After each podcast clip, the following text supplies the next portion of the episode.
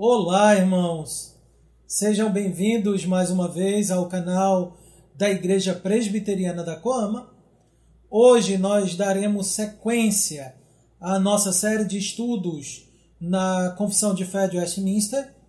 É, terminaremos a exposição do capítulo 5 da Confissão de Fé, que trata acerca da providência divina. Então, é o capítulo da providência. Semana passada nós estudamos a primeira sessão e hoje nós concluiremos estudando aí as outras seis sessões deste capítulo. Dito isso, abramos a palavra de Deus em Atos capítulo 2, Atos capítulo 2, e leiamos o versículo 22 e 23. Diz assim a palavra do Senhor: Varões israelitas, atendei a estas palavras. Jesus o Nazareno, varão aprovado por Deus diante de vós com milagres, prodígios e sinais, os quais o próprio Deus realizou por intermédio dele entre vós, como vós mesmos sabeis, sendo este entregue pelo determinado desígnio e, pro, e presciência de Deus, vós o mataste, crucificando por mãos de iníquos. Oremos ao Senhor. Bom e gracioso Deus, aplica, ó Pai, a tua palavra ao nosso coração. Nos ensina, é o que nós pedimos em nome de Cristo Jesus. Amém. Queridos, a santa providência de Deus diz respeito ao governo de Deus sobre todas as coisas, sobre todas as suas criaturas e até mesmo sobre todas as ações delas. Nenhum movimento em toda a vastidão cósmica escapa do domínio de Deus. Então, quando falamos acerca da providência, é disto que nós estamos falando. É, em primeiro lugar, nós veremos a providência de Deus e as causas secundárias. Isto está declarado na, no parágrafo 2 desta, deste capítulo. Diz assim, a segunda sessão. Ainda que em relação à presciência e o decreto de Deus, a causa primária, todas as coisas ocorram imutável e infalivelmente, contudo, pela mesma providência, ele as ordena para que ocorra de acordo com a natureza das causas secundárias, quer necessariamente, livremente ou contingentemente. Nós já vimos, queridos, que o decreto fornece o fundamento para a providência. Ocorrerá tudo aquilo que Deus decretou. E o presbítero Cauê expôs isso muito bem. Então, ele inclusive tratou acerca do que é causa primária e secundária. Eu vou deixar no final deste deste, desta exposição o link para caso você queira ouvir, se você ainda não ouviu, não assistiu, o estudo acerca dos decretos, exposto pelo presbítero Cauê. Né? E nós já vimos e vimos ali que o decreto fornece o fundamento para tudo, para todas as obras de Deus, a criação e a providência. Então ocorrerá tudo que Deus decretou. E a providência é a execução do decreto divino na história. O decreto e a presciência ou conhecimento de Deus constitui aquilo que nós chamamos de causa primária de tudo. E, e é o que determina que tudo ocorra imutavelmente e infalivelmente. Então, nós já vimos essa relação da causa secundária de Deus na providência quando tratamos no estudo anterior acerca da concorrência divina, ou seja, da vontade de Deus operando em paralelo, conjunto à vontade humana. Contudo, agora nós é, tratamos sobre o aspecto como essa relação se dá. Né? Na obra da providência, Deus faz com que o decreto divino seja executado de tal maneira que a liberdade das suas criaturas não é violentada. E como é que isso ocorre? Ou, aliás, como é que isso ocorre? Como é que isso acontece? Isso acontece pelo fato de que Deus, ele é a causa causadora de todas as demais causas. Né? Todo movimento é, necessita de uma propulsão. Nada se movimenta se não for é, ocasionado para isso. Se não houver uma causa que antecede este movimento. Então, todo movimento que acontece na história, nós chamamos esse movimento de causa secundária, porque há uma causa que é primária que faz tudo ocorrer. Ok? Então vou dar um, um exemplo disso, é, utilizando aqui um fenômeno natural. É, é Deus quem decreta quando vai chover e como deve chover. É Ele que determinou tudo aquilo que está relacionado ao fenômeno da chuva. Todas as leis, todo o mecanismo, todo o movimento que culmina na que culmina exatamente nessa precipitação, na chuva, né? Tudo isso foi decretado por Deus. Mas Deus decretou que isso ocorreria como? Por meio de causas secundárias. E o que são essas causas secundárias? Então vamos pensar aqui ainda no fenômeno da chuva. Né? A água, quando ela é aquecida, quer seja pelo sol ou por outro processo de aquecimento, essa água ela vai então se evaporar e ela se transforma no que chamamos de vapor de água. Esse vapor de água, então, ele vai é, se misturar com ar e, como é mais leve, então, começa a subir. Forma-se então as nuvens, que estão carregadas desse vapor de água. E quando essas nuvens estão mais escuras, né, é que o, ela, ela está carregada com vapor de água condensada, digamos assim. E ao atingir altitudes elevadas ou a encontrar massas de ar frias, o vapor então de água ele condensa, transformando-se novamente em água, né? E aí então no, no estado líquido, deixando de ser o estado de vapor gasoso para o estado líquido. E aí o que que acontece? Acontece que, como é pesada essa nuvem, e como agora temos a água novamente, e agora já não é tão leve quanto o vapor, o que ocorrerá é que ela, essa água não consegue se sustentar mais no ar e aí acaba se precipitando. Ocorre o fenômeno que nós chamamos de precipitação, que é a chuva. E veja, tudo isso precisa acontecer para termos a chuva. Mas quem é que decretou? Quem é que determina quando chove e quando não chove?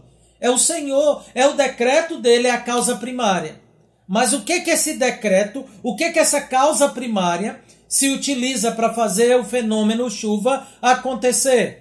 De tudo aquilo que Deus criou para fazer este fenômeno, fenômeno ocorrer. Então, isso é o que nós chamamos de, de da relação de causa primária com a causa secundária. E você pode então aplicar isso a vários outros fenômenos, a várias outras ocorrências.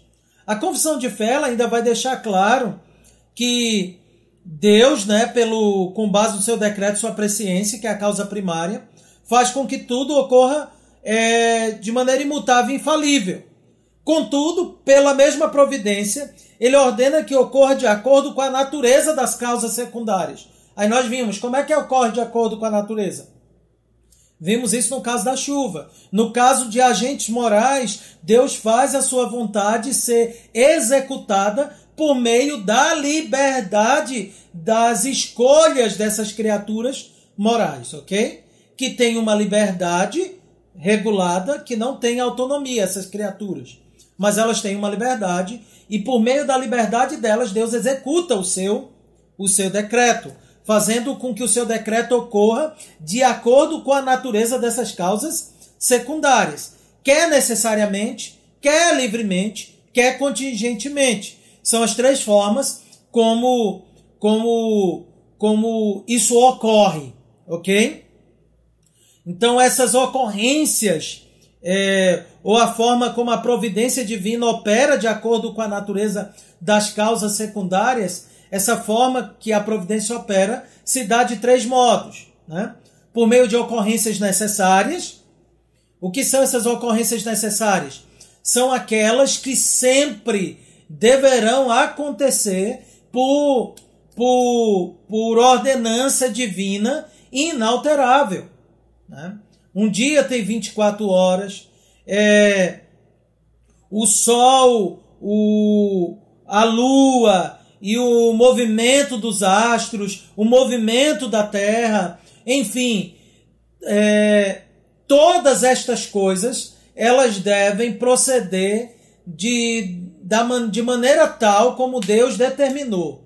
Então, desde que houve mundo, desde que o mundo foi criado, desde que o sol, desde que a lua foram criados, então seus movimentos, o movimento da Terra, o movimento dos astros, tudo isso sempre ocorreu da mesma maneira. Isso é algo fixo. Então é uma ocorrência necessária, ok? Então não apenas isso, mas as leis fixas também, elas precisam ser mantidas. A lei da gravidade, né? É uma lei criada por Deus e ela é o que é desde que Deus criou. E podemos pensar em uma série de outras ocorrências. O processo da gravidez, por exemplo, de uma mulher desde, de um, desde da concepção, desde quando ela con, concebe a vida no seu ventre, até o momento dela, dela dar à luz, todo esse processo já está determinado pelo Senhor. Então, são ocorrências necessárias. Jeremias 31, 35 diz assim: Assim diz o Senhor que dá o sol para a luz do dia e as leis fixas à lua e às estrelas para a luz da noite, que agita o mar e faz bramir as suas ondas. Senhor dos exércitos é o seu nome. Se falhar estas leis fixas diante de mim, diz o Senhor, deixará também a descendência de Israel de ser uma nação diante de mim para sempre.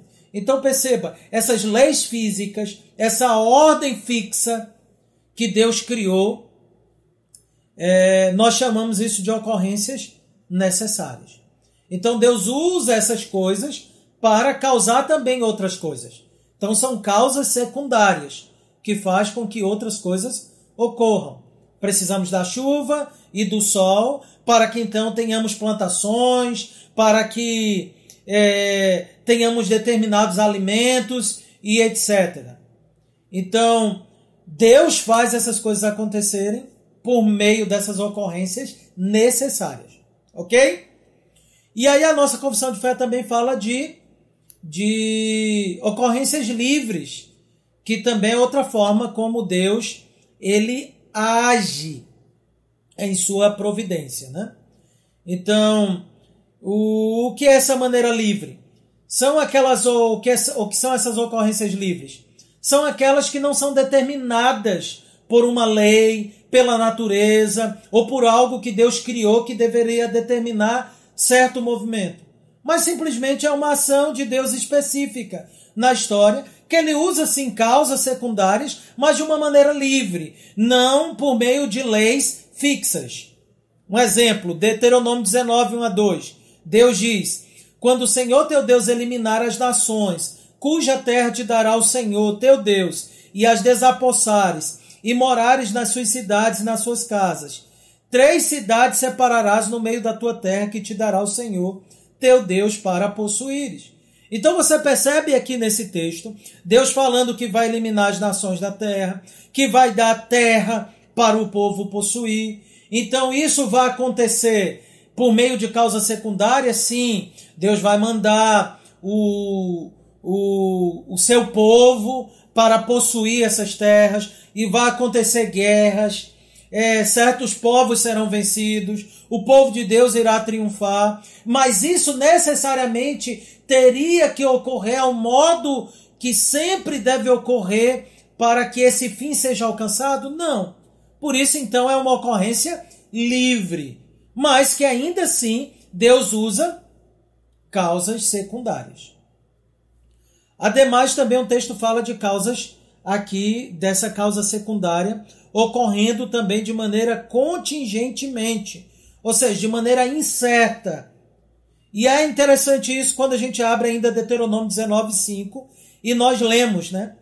Assim, aquele que entrar, contra o entrar com seu próximo no bosque para cortar lenha e manejando com impulso o machado para cortar a árvore, o ferro soltar do cabo e atingir o seu próximo, e este morrer, o, o tal se acolherá em uma destas cidades e viverá. Então, é a chamada cidade refúgio. Veja, a pessoa matou a outra não de maneira proposital, não intencionalmente. Ocorreu algo contingente, incerto. Ele simplesmente estava cortando a árvore e o machado então caiu e matou.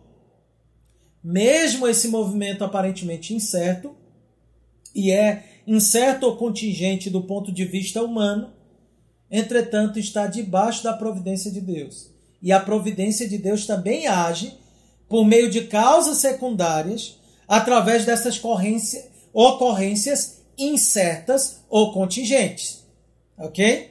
Então, por que, que são causas secundárias? Tinha que ter o machado, tinha que ter alguém cortando a árvore, tinha que ter a vítima. Então, por meio deste, deste acontecimento contingente, incerto, despropositado da perspectiva humana, Deus, na sua providência, também está levando a cabo o seu plano e o seu decreto.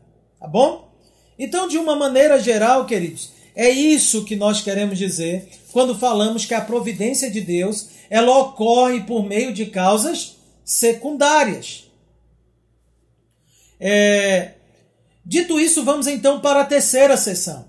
A terceira sessão trata acerca da providência ordinária e extraordinária e que deriva aqui das causas primárias, da causa primária, da relação da causa primária com a causa secundária.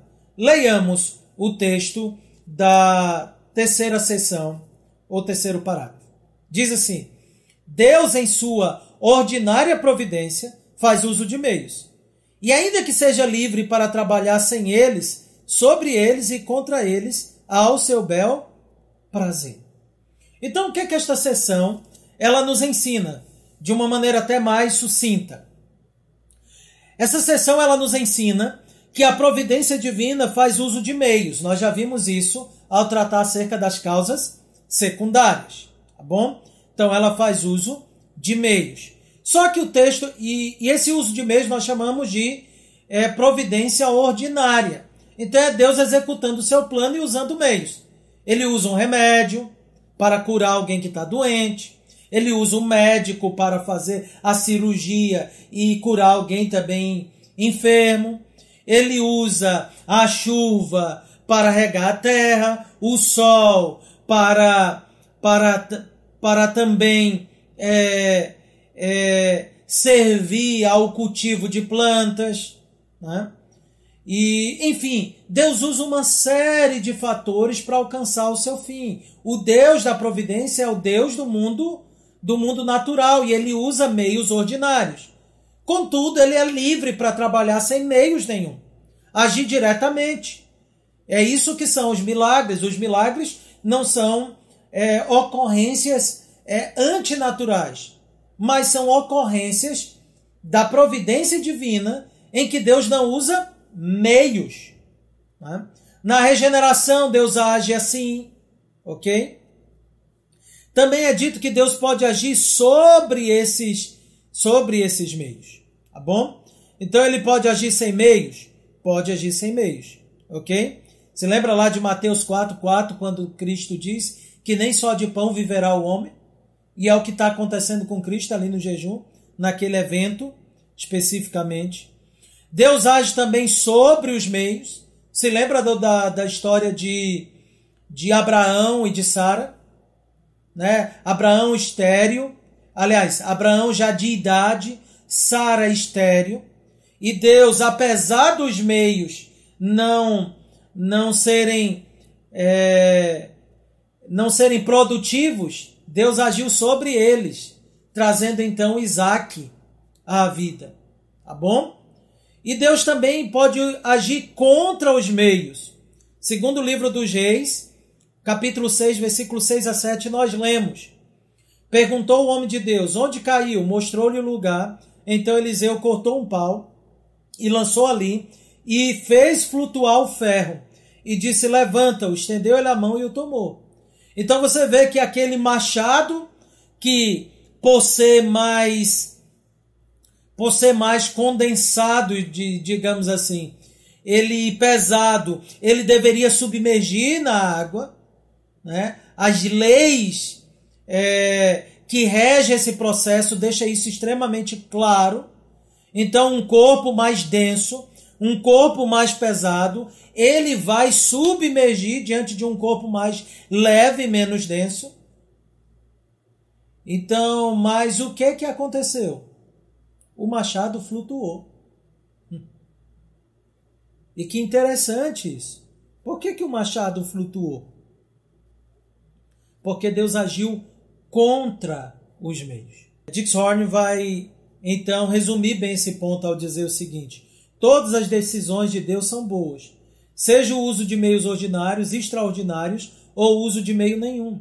O que quer que ele faça em sua muito sábia e santa providência é feito de acordo com o que lhe agrada. E na sua providência, Deus então, queridos, pode usar meios, pode agir sem meios, pode agir sobre os meios e contra os meios. É, dito isso, então vamos para a, a quarta sessão do, da, do nosso capítulo, o quarto parágrafo, que mostra agora de maneira mais específica a providência de Deus na queda, no pecado dos homens e até mesmo no pecado dos anjos. Diz assim a quarta sessão: a onipotência, a sabedoria inescrutável e infinita bondade de Deus, de tal maneira se manifestam na sua providência, que esta se estende até a primeira queda e a todos os outros pecados dos anjos e dos homens. Isto não por uma mera permissão, mas por uma permissão tal que, para seus próprios e santos desígnios, sábia e poderosamente os limita e regula e governa em uma múltipla dispensação. Mas essa permissão é tal que a pecaminosidade dessas transgressões procede tão somente da criatura e não de Deus, que sendo santíssimo e justíssimo, não pode ser o autor do pecado e nem pode aprová-lo. Ora, o que, que esta sessão nos ensina?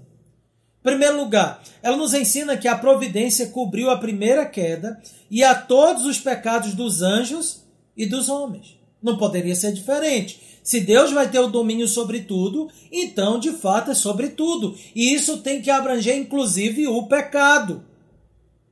E a Escritura deixa isso claro, queridos. Que, por exemplo, se você abrir lá em Romanos capítulo 11, versículo 32, você lerá o seguinte: Romanos 11, versículo 32, diz assim. Porque Deus a todos encerrou na desobediência, a fim de usar de misericórdia para com todos.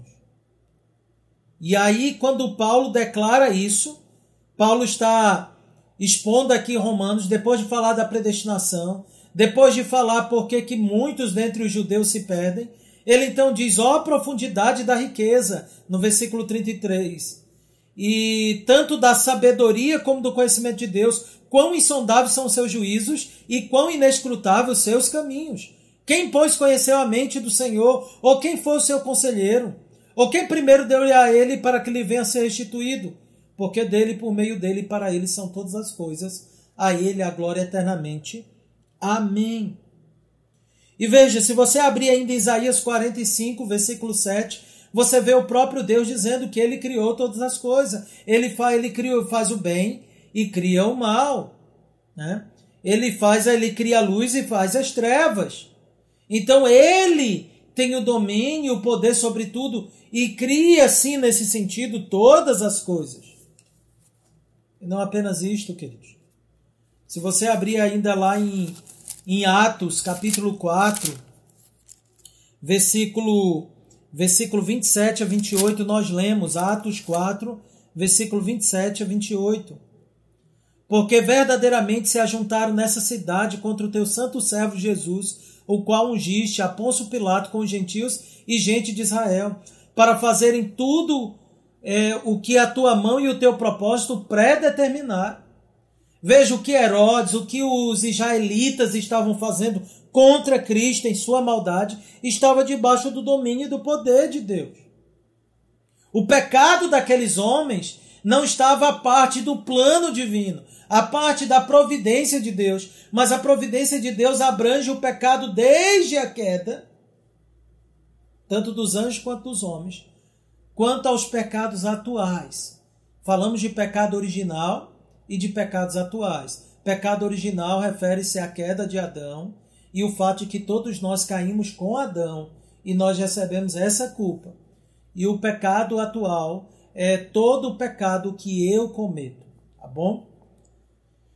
É, nós vamos tratar mais desse assunto do pecado na semana que vem. É, então perceba, queridos, a providência cobriu a queda e todos os pecados dos anjos e dos homens. Também o texto diz que essa foi uma ação permissiva, mas não foi uma mera permissão, é uma permissão certa. É uma, uma permissão que é eficaz no seu propósito. Então, Deus não simplesmente permitiu ver o, e viu que as coisas iam acontecer e disse assim: Eu vou deixar acontecer. Não, o texto diz que nessa permissão, sim, o homem peca, o, os anjos que caíram pecaram. Era o desejo deles pecarem, mas nesse desejo deles, Deus estava governando regulando e dispondo tudo para a sua própria glória. Então, a vontade de Deus é, foi sim satisfeita e prevaleceu, mas sem violentar a vontade de suas criaturas. Eu vou citar aqui Chad Van Dixhorn quando diz o seguinte: Deus governa sobre o pecado e os pecadores. Deus decide até que ponto o pecado irá reinar e até que ponto ele será restringido no mundo dele e na vida de todo homem, mulher ou criança. E é exatamente isso que Deus faz. Contudo, Deus não é o autor do pecado. Por isso que não é Deus que peca e força a criatura a pecar. E como é que a gente como é que nós podemos deduzir isso? Se ele é a causa causadora, por que, que ele não é o autor do pecado nesse sentido? Ora, porque a escritura claramente afirma que ele não é autor do pecado. Quando nós abrimos a palavra de Deus na primeira epístola de João, nós lemos lá que não há nele treva nenhuma, não há nele mácula alguma. E em 1 João 2,16 ainda lemos que tudo que há no mundo, a concupiscência da carne, a concupiscência dos olhos e a soberba da vida, não procede do Pai, mas procede do mundo. E por que que não procede do Pai? Ora, queridos, não procede dele porque ele é impecável, imaculado. Não procede dele, porque, como bem afirmou Tiago lá no capítulo 1, versículo 17, toda boa dádiva e todo dom perfeito são lá do alto, descendo do Pai das luzes, em quem não pode existir variação ou sombra de mudança. Então veja, Deus não é o autor do pecado, isso é inferido do fato de que ele é santo e justo, e é o que a confissão de fé diz aqui. Logo não há mácula nele e nas suas ações. Não há nele treva nenhuma, ele é o pai das luzes. Ele não pode pecar, ele não pode ser tentado a pecar. Isso também, queridos, se deduz do fato de que o próprio Deus reprova o pecado. Então ele não poderia pecar. Nós precisamos manter viva essas duas realidades. Deus domina sobre tudo e não há nada que esteja fora do seu controle e do seu governo. Ao mesmo tempo, ele não é autor do pecado. A Escritura declara as duas coisas. E ele não é autor do pecado porque ele não pode pecar. Porque ele não pode ser tentado pelo pecado. E porque ele odeia o pecado, ele não aprova o pecado.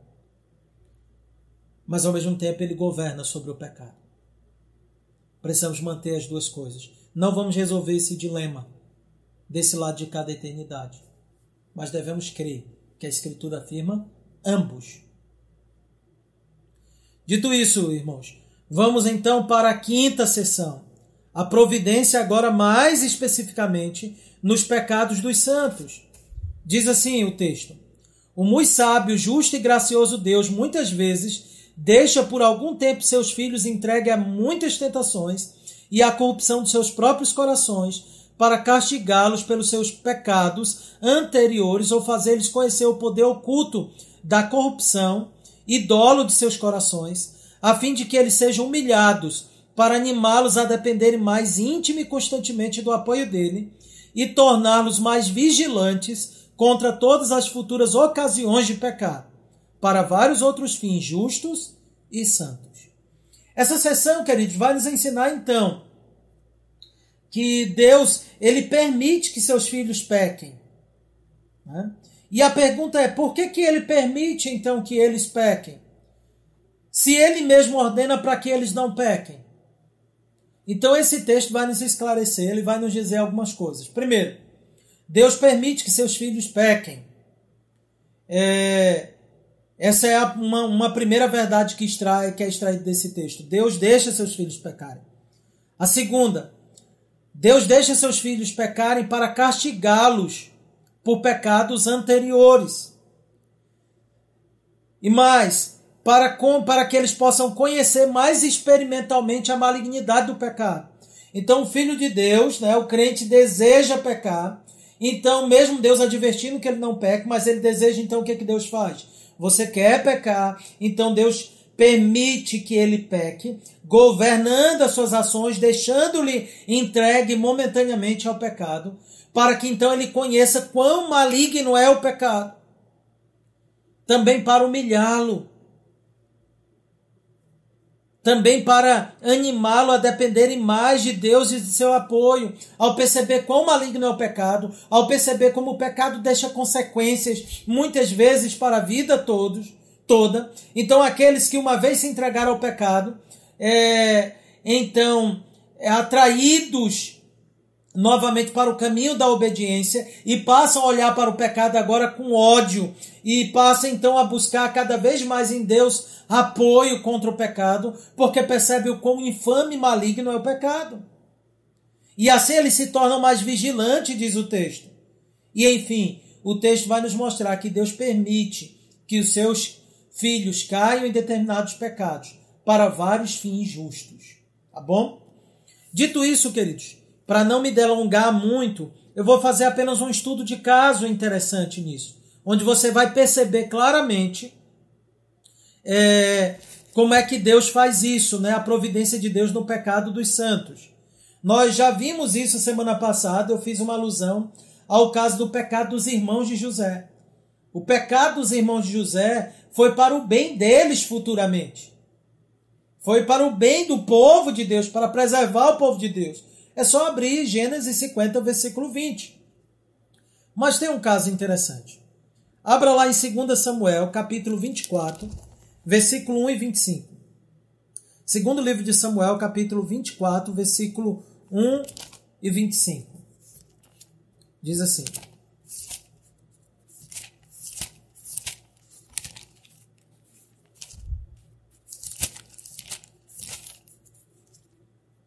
Versículo 1 fala: Tornou a ira do Senhor acender-se contra os israelitas, e ele ensinou a Davi contra e ele incitou a Davi contra eles dizendo: Vai, levanta o censo de Israel e de Judá. Aí olhe para o versículo 25. Edificou ali Davi ao Senhor um altar e apresentou holocaustos e ofertas pacíficas. E assim o Senhor se tornou favorável para com a terra e a praga cessou de sobre Israel.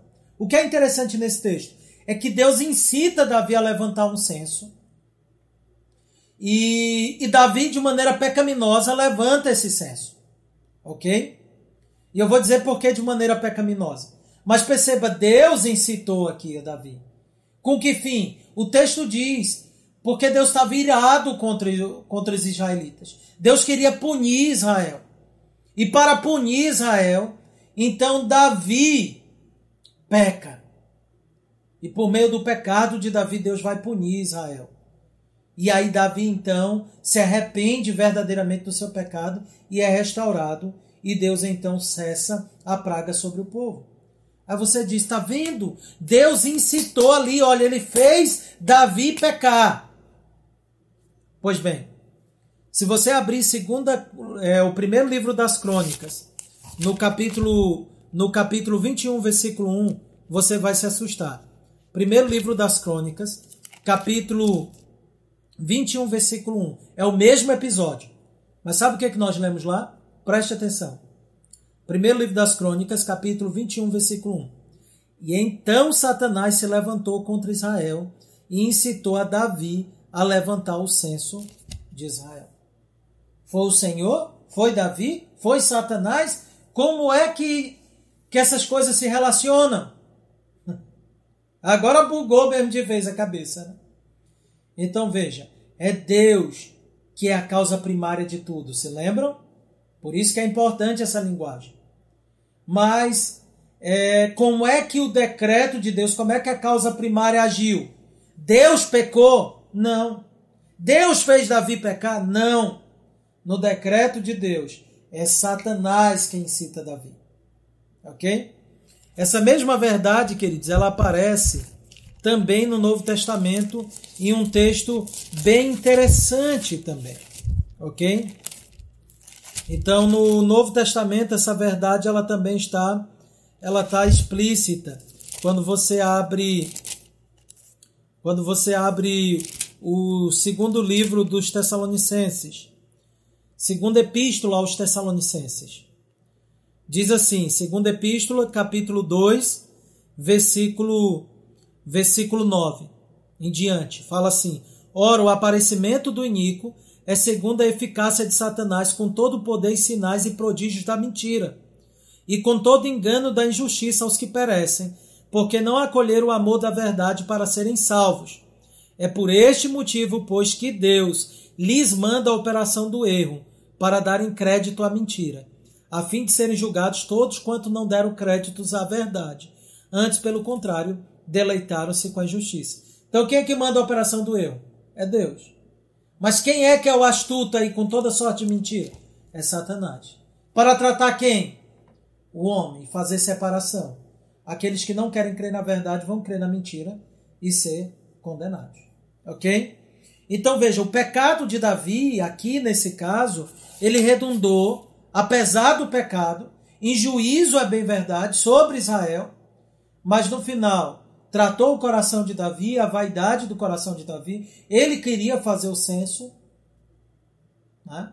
Isso mostra uma vaidade nele, de querer ver o tamanho do seu poderio, do seu reinado, de maneira egoísta. É Satanás quem sugere isso ao seu coração, mas a causa primária é o decreto divino. Tá bom? Então, como é que a vontade de Deus age no pecado do, dos seus filhos? Deus permite que seus filhos caiam em determinados pecados. E lembra, essa permissão não é uma permissão de simplesmente fazer vistas grossas. É o decreto de Deus agir. Para que ao cair no pecado eles possam se arrepender. E é isso que Davi faz, ele se arrepende e oferece ofertas pacíficas. E o povo também se arrepende. Então o povo é restaurado. Deus usa o pecado do povo para o bem do povo. Deus usa o seu pecado para o seu bem. Aí você diz, então eu vou pecar. Não é isso. Usar para o seu bem implica que o pecado vai lhe arrebentar. Que o pecado vai deixar marcas terríveis em você. Que você vai ser humilhado pelo pecado. Que você vai sentir a mão de Deus no seu pecado. Você lembra quando Davi disse: Enquanto eu calei meu pecado, a tua mão pesava dia e noite sobre mim. Entenda isso. Mas apesar do seu pecado, quando você se entregar a ele, apesar dele, se você for filho de fato, Deus vai usar esse pecado para o seu bem. Mas ele vai te quebrar. Tá bom? É, a sessão de número 6, então, nos, nos mostra agora a providência de Deus sobre o pecado dos ímpios. Diz assim a seção de número 6. Quanto àqueles homens malvados e ímpios que Deus, como justo juiz, segue e endurece em razão de pecados anteriores, ele somente lhes recusa a graça pela qual poderiam ser iluminados em seu entendimento e movidos em seus corações, mas às vezes tira os dons que já possuíam e os expõe a objetos que a sua corrupção torna ocasiões de pecados. Além disso, os entrega às suas próprias paixões, às tentações do mundo e ao poder de Satanás. Assim acontece que eles endurecem sob as influências dos meios que Deus emprega para abrandamento dos outros. O que é que essa sessão nos ensina? Que Deus endurece e cega os réprobos. Que Deus recusa a graça para que eles sejam iluminados. É interessante isso porque se você abrir Mateus 13, de 12 em diante, ou se você abrir Marcos 4, versículo 11 a 12, você lerá em ambos os textos que Deus falava, que Cristo falava por parábolas, para que o povo, para que aqueles que não eram discípulos não entendessem o evangelho, porque se entendessem eles iriam crer. E não é da vontade de Deus que todos creem. E por isso é, Cristo falava por parábolas, de maneira misteriosa. Porque Deus endurece e cega os réprobos, ok? Ele também, esse texto nos ensina que Deus tira os dons que eles já possuíram. Se lembra lá em Mateus capítulo 7, versículo 21 em diante? Quando uns chegam para Cristo dizendo: Senhor, Senhor, em teu nome expelimos muitos demônios, profetizamos. Veja, eles tinham dons, mas o Senhor tirou esses dons. E o Senhor diz: Apartai-vos de mim. Ok? Saul era dotado de um ofício sagrado, mas o Senhor o Rejeitou. Também o texto diz que Deus expõe a esses ímpios a objetos que o coração deles torna ocasiões de pecado. Então Deus não faz eles pecarem, mas Deus entrega eles aos objetos que o coração deles se inclinam para pecar e eles então se entregam aos pecados. Diz o texto que Deus entrega esses às suas paixões, ao mundo e ao poder de Satanás. É interessante isso, queridos, porque se você abrir lá em Romanos, capítulo, capítulo 1, versículo 24 em diante, nós lemos. Romanos, capítulo 1, versículo 24 em diante, diz assim: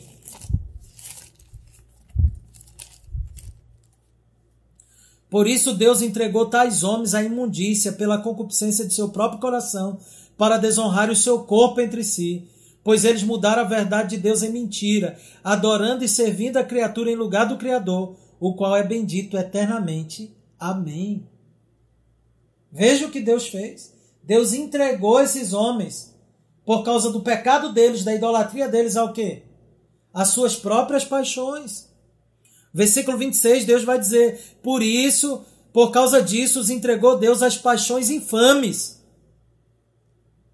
depois vai dizer ainda, é, no versículo 28, e por haverem desprezado o conhecimento de Deus, o próprio Deus os entregou a uma disposição mental reprovável para praticarem coisas inconvenientes.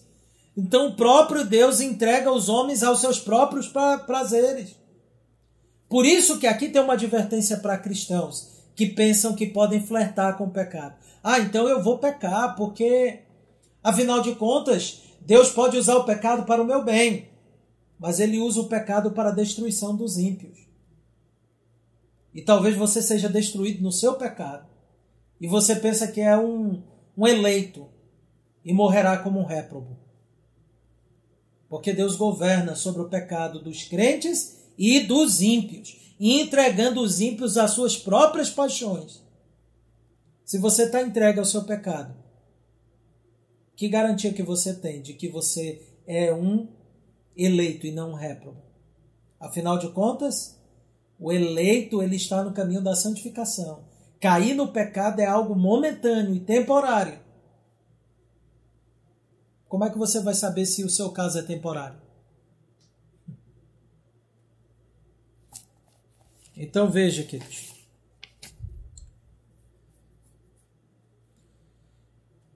Alexander Roger vai dizer o seguinte acerca desse texto, né?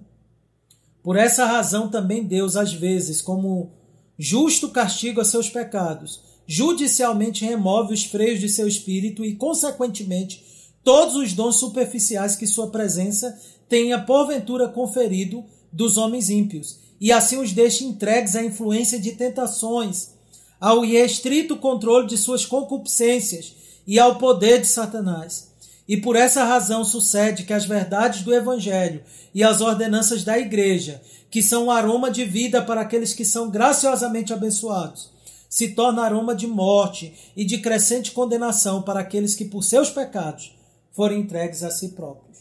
E Alexander Roger está dizendo isso, Porque o texto da confissão de fé aqui, ainda na sexta sessão, vai dizer que aqueles meios que Deus usa para o abrandamento de uns é para o endurecimento dos ímpios. Lembre-se, pelos mesmos fenômenos que Deus libertou Israel do Egito, foram os mesmos fenômenos que endureceram o coração de Faraó e que é, destruiu Faraó e o Egito. E você se lembra lá de Romanos, no versículo 14 em diante, quando vai dizer que Deus tem misericórdia de quem quer e também endurece a quem lhe apraz, e vai prosseguir o texto e vai dizer que ele endureceu a Faraó. Isto é, ele entregou Faraó às suas próprias paixões. E da mesma maneira, pelo mesmo modo que Deus estava quebrantando o seu povo, estava endurecendo Faraó. Pela mesma pregação do evangelho, que alguns são quebrantados, outros são endurecidos. Veja, enquanto os santos às vezes são entregues aos seus pecados para, para, para o seu bem, os ímpios são entregues aos pecados para os seus males.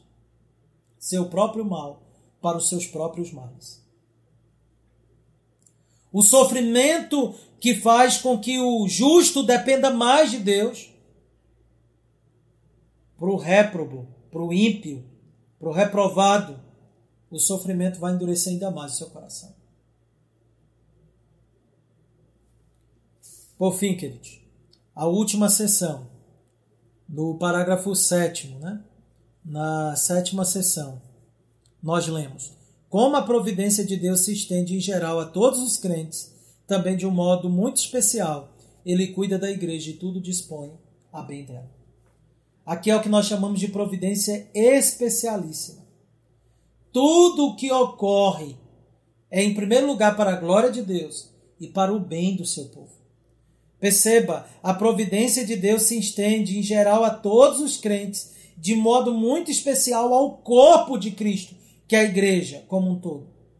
Então, pela providência de Deus, Ele está cuidando de cada membro da igreja, de cada crente mas também do corpo de maneira geral. Você deve se lembrar disso.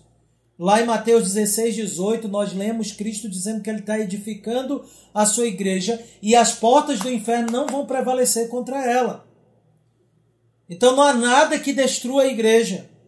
Em Romanos 8, 28, nós lemos que todas as coisas cooperam para o bem daqueles que amam a Deus, daqueles que são chamados segundo o seu propósito. Então, tudo o que ocorre, ocorre para o bem da igreja. Tudo. Você pode pensar qualquer coisa. Essa pandemia é para o bem da igreja. Ok? E não é bem verdade isso. Alguns nesse período de pandemia já estão fraquejando. Deus já vai mostrando aqui quem é dependente dele, quem não é o joio do trigo, os fracos dos fortes. E no meio disso tudo, o Senhor está tratando a sua igreja, para o bem dela também. Tá bom? Então, o, a sua igreja é o objeto especialíssimo de sua santa providência. As pragas, terremotos, sofrimentos de todas as sortes, tudo, tudo na providência divina, Deus faz convergir para o bem de sua igreja. Ok, queridos? Dito isso, eu concluo com algumas aplicações.